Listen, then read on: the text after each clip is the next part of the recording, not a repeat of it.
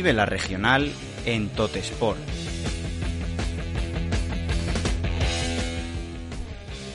Amigo, compañero, fenómeno, crack, mastodonte, Diego García desde el otro lado de la línea. Muy buenas tardes. Muy buenas tardes, Raúl. Hombre, ya será para menos. Hombre, a ver, tú sabes que yo te recibo por todo lo alto. Me han faltado los petardos, me han faltado los fuegos artificiales para recibirte, porque además ya sabemos tú y yo estamos preparando, hemos preparado algo para el programa de hoy muy especial. Nos ponemos navideños, nos viene la ilusión, eh, pues oye, es lo que pasa. Merece la pena, ¿no? Quedarse a escucharnos porque venimos cargaditos de sorpresas y yo estoy contento y a la vez triste, ¿no? En Navidad la gente se pone contenta, regalos, familia, pero triste porque estamos huérfanos de, fútbol al menos un ratito. Así es, vamos a estar un par de semanitas eh, huérfanos de fútbol hasta el fin de semana del 8 de enero, 7 y 8 de enero, si no me equivoco, no vamos a tener jornada de la preferente valenciana, pero para lo que sí que nos sirve es para empezar a sacar algunas pequeñas conclusiones, sobre todo como ya sabemos, Diego, ahora una segunda parte de la temporada que veremos cómo afectan muchos equipos con esto de la Liga Comunidad, que se plantea, como no, más emocionante que nunca y que en los grupos nuestros, en el 2 y en el 3, esta temporada está siendo una auténtica auténtica locura. Sí, así es, se puede ya hacer un, un, buen balance, ¿no? Sí que es cierto que yo creo que la segunda vuelta va a ser completísimamente diferente a la primera por el tema que siempre, una y otra vez venimos comentando de que muchos equipos no van a alcanzar el objetivo y se van a dejar de, la mano de Dios, como no puede ser de, de otra manera y bueno sí podemos hacer un, un recuento de, de, todo lo que de todo lo que ha dado de sí la competición podemos ver qué jugadores están en forma de cuáles esperábamos más de cuáles esperábamos menos jugadores revelación muchísimas cosas. Pues Diego, me lo pones en bandeja. Vamos a ello, vamos a ello porque hoy hemos preparado algo muy especial, ese premio que tenemos por ahí en el aire de mejor jugador y mejor entrenador de la primera parte de la temporada, nuestros campeones particulares de invierno, lo dejamos si te parece para el final, porque tenemos antes que nada un once ideal un once de Totesport, nunca mejor dicho, made in Diego García, eh, de la de estos grupos del grupo 2 y del grupo 3 de la preferente valenciana, de lo que está siendo la temporada. Eso sí, hemos de aclarar un poquito antes que nada eh, que son tantos jugadores que seguramente nos dejemos a muchísimos que los oyentes nos dirán, "Oye, que es que para mí ha sido ha sido este, no, no. que para mí ha sido el otro." Nosotros hemos tomado una decisión eh, ya no solo, como me decías Diego, lógicamente por la temporada que están haciendo, sino también por, por gusto propio, todo hay que decirlo. Correcto, correcto, correcto. Yo he intentado ser lo más objetivo posible, pero sí que es cierto que al final veo algunos equipos más que a otros y bueno, es lo que pasa, que no se nos enfade nadie, sí que es verdad que me he tenido que dejar gente fuera, pero bueno, los que están se lo merecen y voy a dar mi, mis argumentos, claro que sí. Haremos menciones de honor, si te parece. Eso sí que, eso sí que lo podemos hacer. Por supuesto. Vamos a la portería. Lo has tenido bastante claro. Yo, lo cierto, también lo hubiera tenido porque hablamos de seguramente uno de los equipos menos goleados de toda la preferente valenciana. Eh, donde una de las claves ha sido precisamente esa defensa, ese no encajar. Hablamos del imbatido. Ontiñet 1931, hablamos de su guardameta, Cristian Martínez. Sí, no podía ser de, otra manera. O sea, de otra manera. Este señor ha recibido cuatro goles. Sí que es cierto que ahora última hora está jugando el portero suplente porque está, está lesionado. Y nada, es que bueno, las actuaciones que tuvo, sobre todo en días concretos, el día de promesa sueca hizo paradas de mucho mérito para mí y para el entrenador, para Roberto, los tres puntos fueron en gran parte gracias a él. Y el día ya que me acabo de, de deleitar fue el día de, del derby, cuando visitó el Olympique el Clariano hizo para mí la parada de la temporada sin ningún tipo de duda y la gente que piense que miento que dude de mí lo puede corroborar, puede entrar en YouTube a mirar el resumen del partido, le saca una mano a bocajarro a Javier Fuster con 1-0 en el marcador que, que levantó al Clariano como pocas veces se ha levantado. Y yo ya conocía a este portero porque bueno no es que no es que siempre busque proyectos grandes es que los proyectos grandes le buscan a él. Venía del, del castellonense de hacer ya bueno grandísimas temporadas no sabemos playoffs y, y demás. Tuvo experiencias fuera fuera de España. Él es natural de, de Vallada y no es que se esté consagrando es que está viviendo una segunda juventud aunque él es joven ahí en el en el Ontinyent y es un seguro para para los del Clariano ¿Has tenido alguna duda? ¿Lo tenías, lo tenías muy claro? ¿Algún nombre por ahí que nos dejemos? Casi me tira un poquito más el, el corazón, porque siempre lo he comentado que Arnau, el portero del Paiporta, me gusta muchísimo, lo hubiese podido meter perfectamente, pero bueno, al final vamos a premiar también que Lontiñez es un equipo que no ha conocido la derrota, tiene una base muy potente, grandes jugadores y uno de ellos, claro que sí, la casa siempre se tiene que comenzar por, por abajo, por los cimientos, es Cristian Martínez, sin ningún tipo de duda. Vamos a la defensa. No lo hemos hecho tampoco por eso de laterales.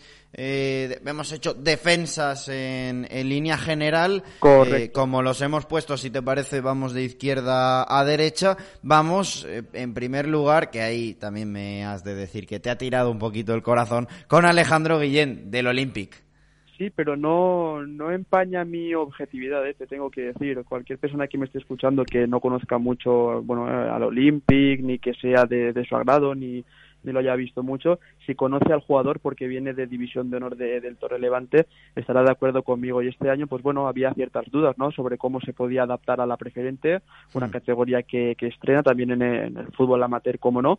Es un jugador que, que a priori lo ves y es un jugador alto, es espigado, pero no es, no es fuerte pero cuando lo ves jugar, madre mía, es que a mí me, sorprendió desde pretemporada, he estado siguiendo mucho al Olympic, por eso también puedo meter jugadores del equipo y este señor es que va bien por arriba, va bien por abajo, se incorpora al ataque con una zancada como pocas veces había visto.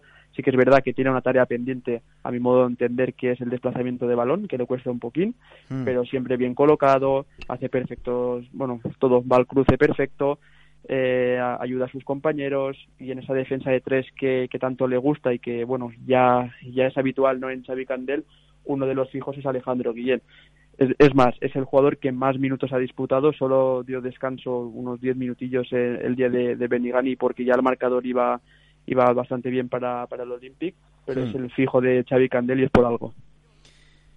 De ahí, de Alejandro Guillén, revelación, seguramente una de las revelaciones de esta temporada. Vamos a una pareja de centrales que nosotros hemos puesto que, que bueno, se centran en el mismo equipo, un conjunto eh, que ha hecho bien las cosas esta temporada. Eso sí, se esperaba tanto de él que, lógicamente, eh, cuando parece que que no estás eh, realmente en la parte más alta, eh, no cumples un poco con las expectativas y hablamos de una pareja de centrales del Recambios Colón, eh, prácticamente una pareja de centrales de tercera división con Diarra y Barea.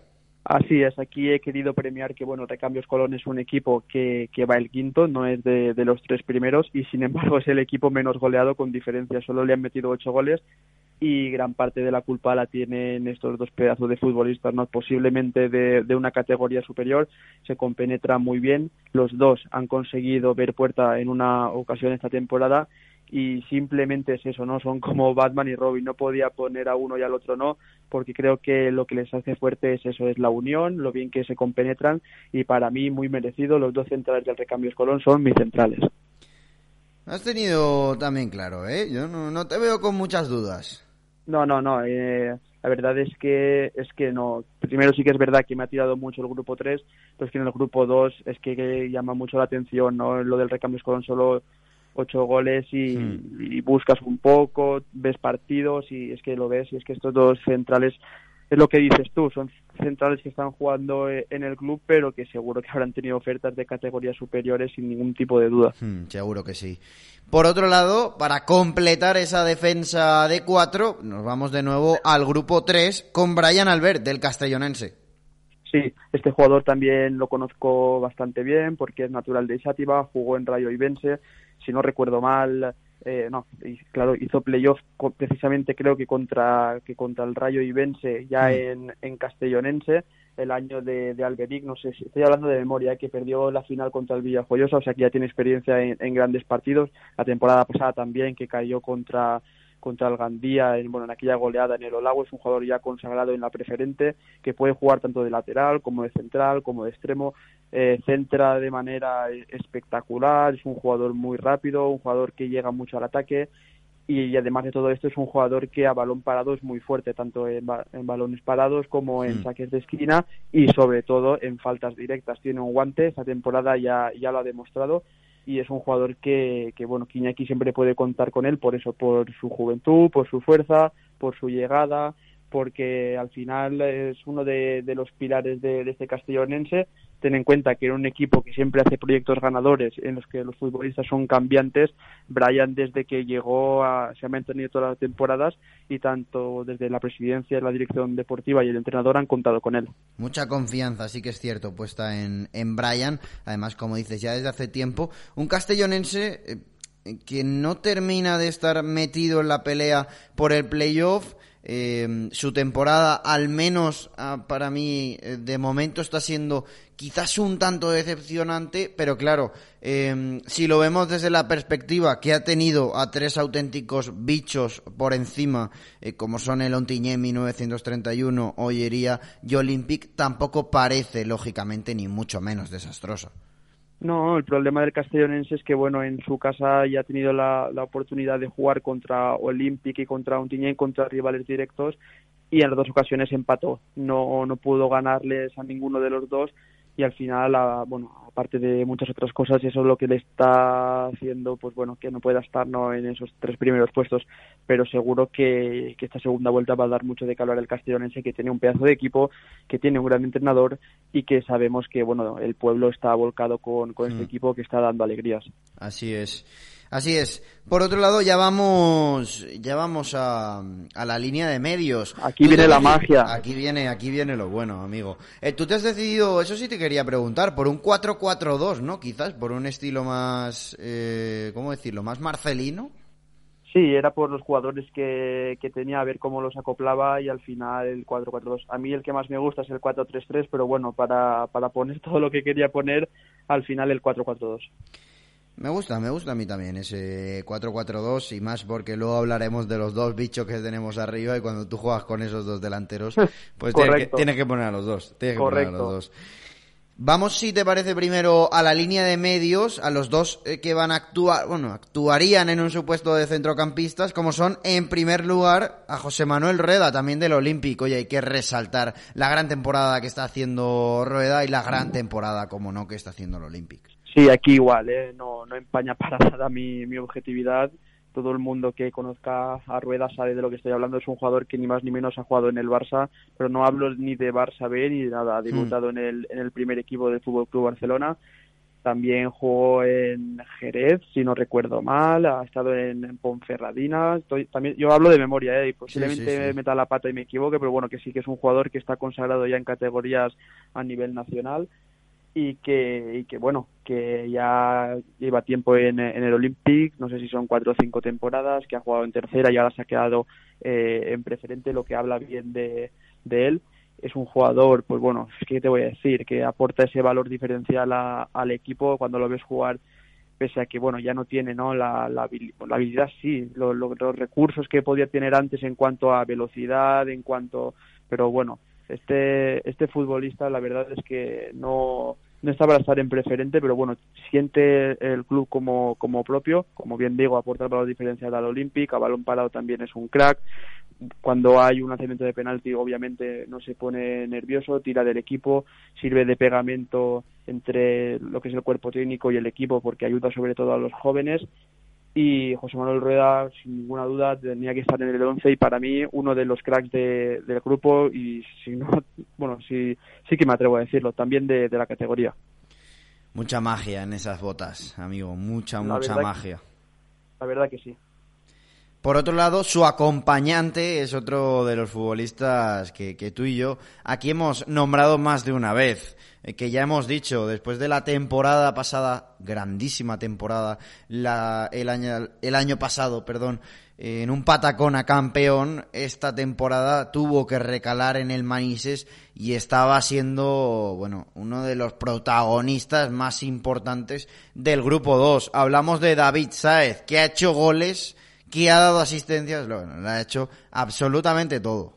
No, si el de antes era un mago, este, este no se queda atrás este no se queda atrás porque es que no, no podía concebir un, un once sin que estuviera este pedazo de crack porque el año pasado ya consiguió no una grandísima temporada con, con el Patacona que este año bueno apostó por por el Manises y más de lo mismo, más de lo mismo, un centrocampista total que encima tiene gol y que está ayudando al, al Manises y que si le van las cosas igual de bien que le fueron la temporada pasada, pues imagínate.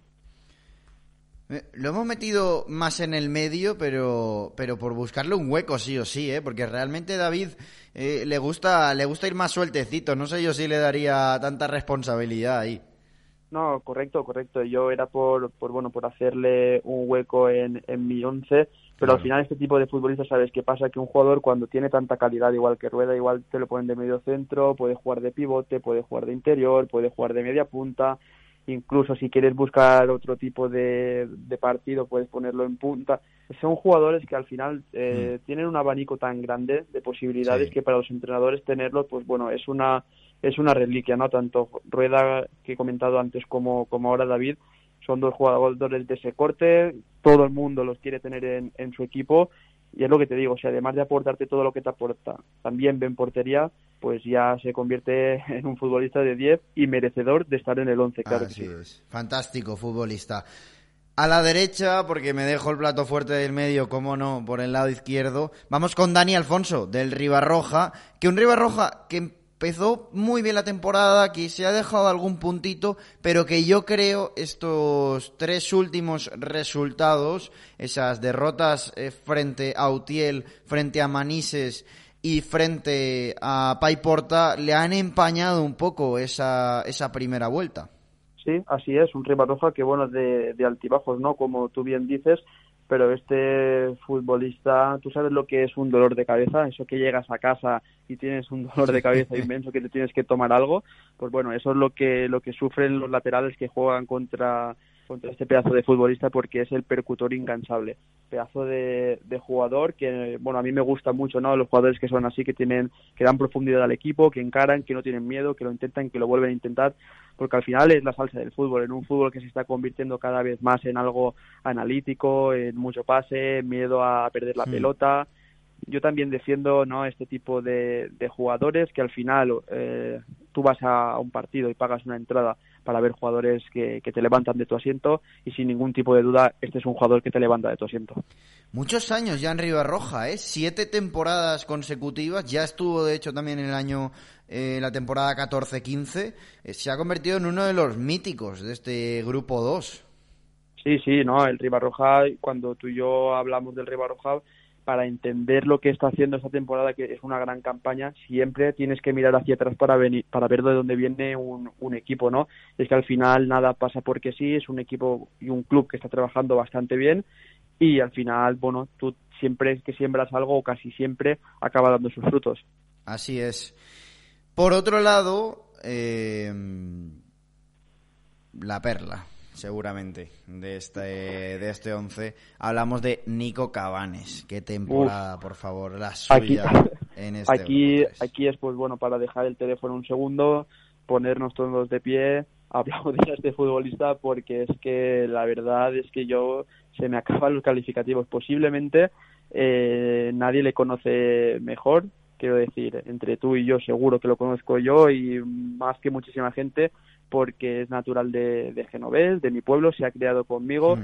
y te digo yo que lo he sufrido muchísimo más que lo han ya podido sufrir todos los defensas de, de la regional preferente. Es un pedazo de futbolista y este también puede actuar de media punta, puede actuar por las dos bandas, puede jugar de delantero, puede hacer lo que le dé la gana. Él empezó en el juvenil de, del Olympic, dio el salto directamente a tercera división, consagrándose como una de las perlas de tercera división a partir de ahí, bueno, sabemos que el Olympic no atravesaba un buen momento, decidió embarcarse y se fue al, al Castellón B. Al final, por motivos personales, pues bueno, no, no disputó ¿no? los partidos que, que él tenía seguramente en su cabeza. Aún así, mostró su, su calidad y esta temporada yo personalmente hablaba con él y no lo veía para nada motivado.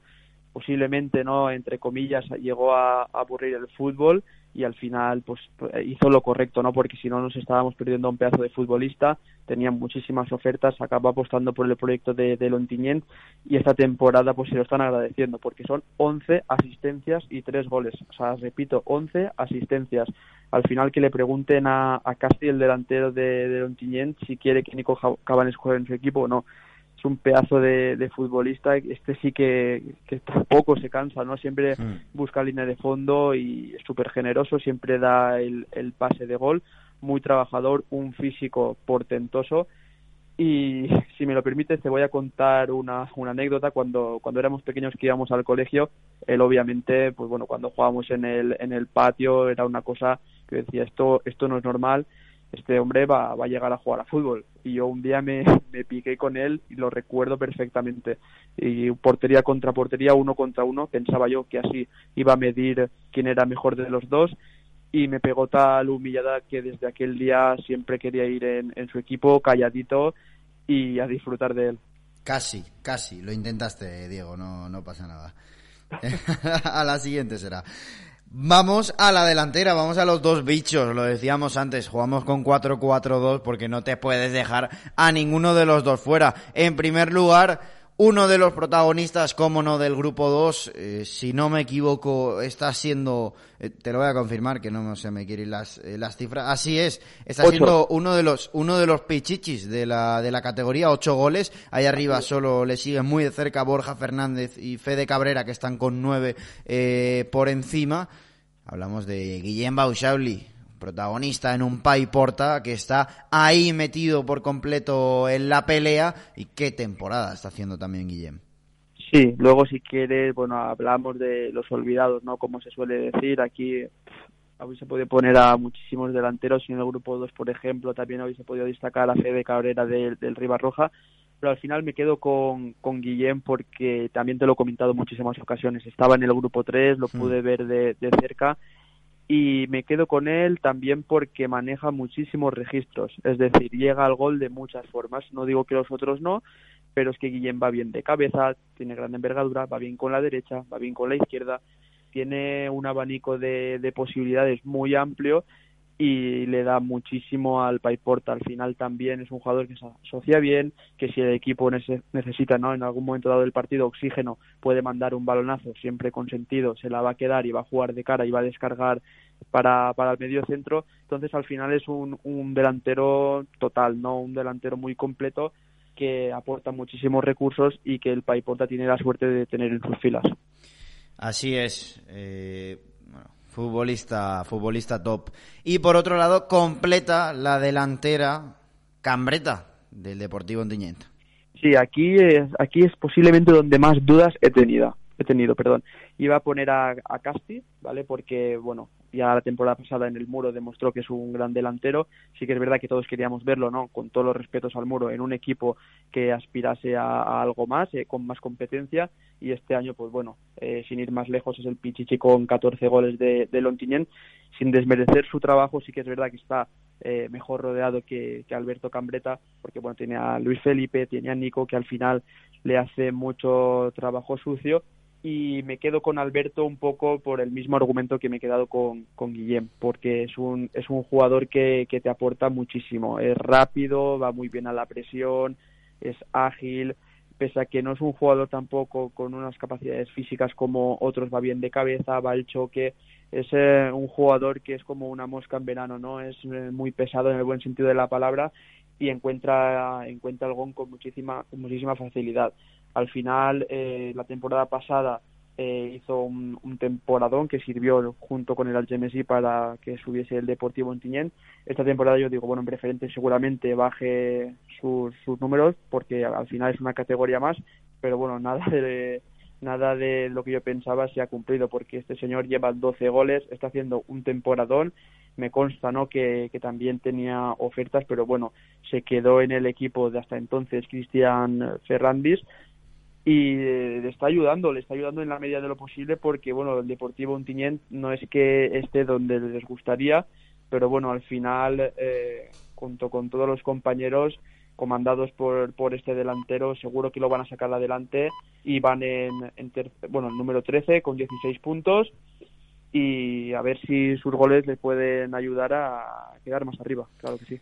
Antes de pasar al mejor futbolista de este parón navideño de esta primera parte de la temporada, tenemos que ponerle mister a este equipo. Yo, si te parece, sé cuál es tu elección, pero me vas a, me vas a permitir eh, que mencione yo a una persona eh, que se me ha pasado, no sé ni cómo, eh, que se nos, bueno, personalmente no había, no había pensado y, y, bueno, quiero no darle una mención, sino que seguramente compartamos premio.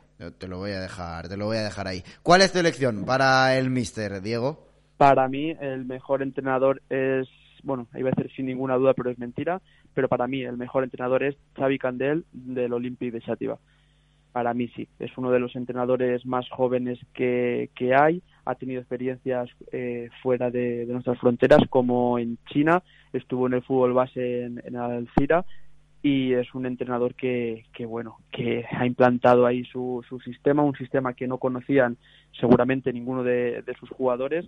Al final se, les ha hecho no partícipes de, de sus ideas ese 3-5-2 ya famoso en, en la Murta y pese a los recursos que tiene el, el Olímpico, obviamente en su grupo no puede competir económicamente con proyectos como el de Ollería o un Tiniento Castellonense, con sus, con sus medios, con sus recursos, ha conseguido hacer un bloque muy sólido, un equipo donde todos llegan al, al gol. Creo que solo dos jugadores de toda la plantilla no, no han marcado gol esta temporada y para mí Xavi Candel está haciendo un trabajo maravilloso. Recordemos que solo ha perdido un partido, sí que es verdad que alguna vez hablando con él eh, comenta que hay partidos, por ejemplo, el día de la Fondencarros o el día de, del Clariano, que sí que cree que merecieron algo más, pero este Olympic tiene una seña de identidad muy clara, con un equipo, recordemos que el 80% es totalmente nuevo y de jugadores que estrenan categoría y que encima son eh, amateur de, de primer año, por todo ello, para mí Xavi Candel es el mejor entrenador.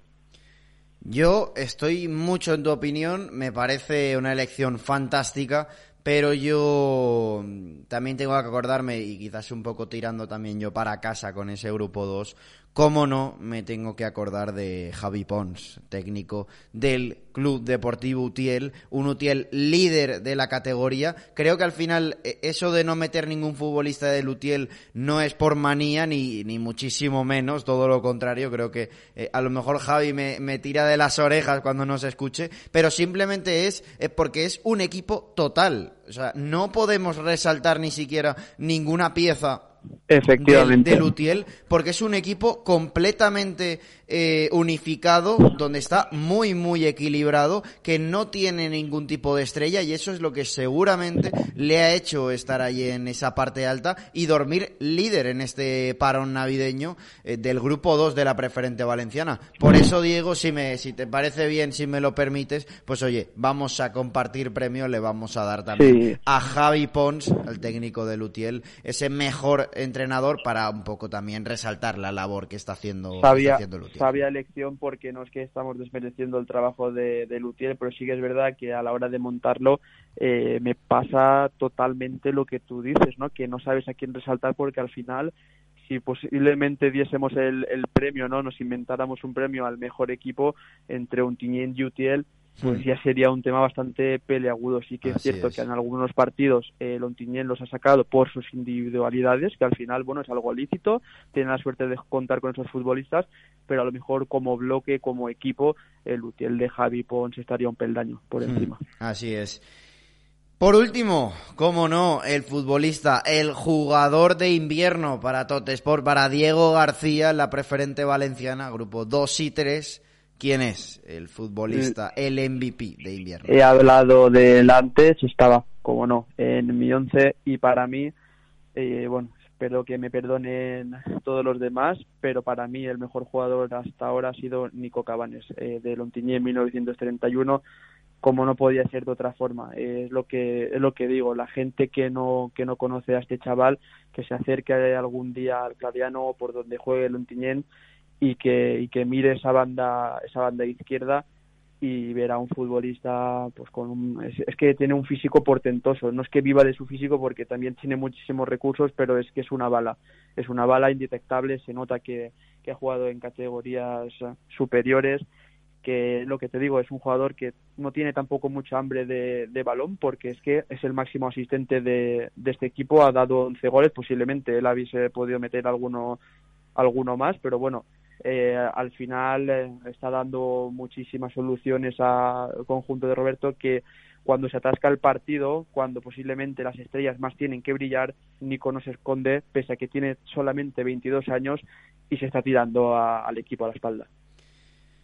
Diego, yo no puedo estar más contento después de esto de cara, de cara a Navidad. Te lo, de, te lo he de confesar. Creo que con esto lo tengo ya absolutamente todo. Oye, amigo, ya sabes, un auténtico placer charlar contigo como siempre. Felices fiestas. A ver si no tengo que todavía desearte feliz año y la semana que viene podemos hablar un ratito. Eh, pero oye, que nadie nos quite lo bailado en esta preferente valenciana. Nada, lo que digo siempre, al final hemos estado media hora si hemos dado información errónea o si me he podido equivocar o me he podido trabucar, que nos disculpen los oyentes. Si alguien tiene algo que aportar, pues bueno, siempre será bienvenido, ¿no? Que nos lo comente si, he tenido algún error. Invitamos a los oyentes, a los que quieran, a los que se animen, a que también nos hagan su once de la preferente valenciana. ¿Cómo no? Efectivamente, efectivamente. Yo siempre, siempre, siempre, siempre me acabo disculpando porque yo obviamente no soy licenciado en letras, me puedo equivocar y además no sé de fútbol. De hecho, yo pienso que nadie sabe de fútbol, nadie. Del fútbol aprendes cada día y también es lo bonito que tiene este deporte. Y bueno, ya para finalizar, claro que sí, desearte una feliz Navidad y que comas muchísima paella. Hombre, ya me toca los domingos, que voy a descansar los domingos. Ya podré comer paella directamente. Ya, ya sabes que ya me tienes contento con eso, Diego. Un abrazo. Hombre, te voy a subir foto, te voy a subir foto. Tú no te preocupes. Y, aparte, aparte de la paella, como no, de los once, claro que sí, que se anime la gente. Sí, desde luego que sí. Toda la opinión siempre con respeto, bienvenida, claro que sí. Desde luego que sí, ahí estaremos, ahí estaremos pendientes. Un abrazo gigante, Diego. Un abrazo para todos, hasta luego. Hasta luego.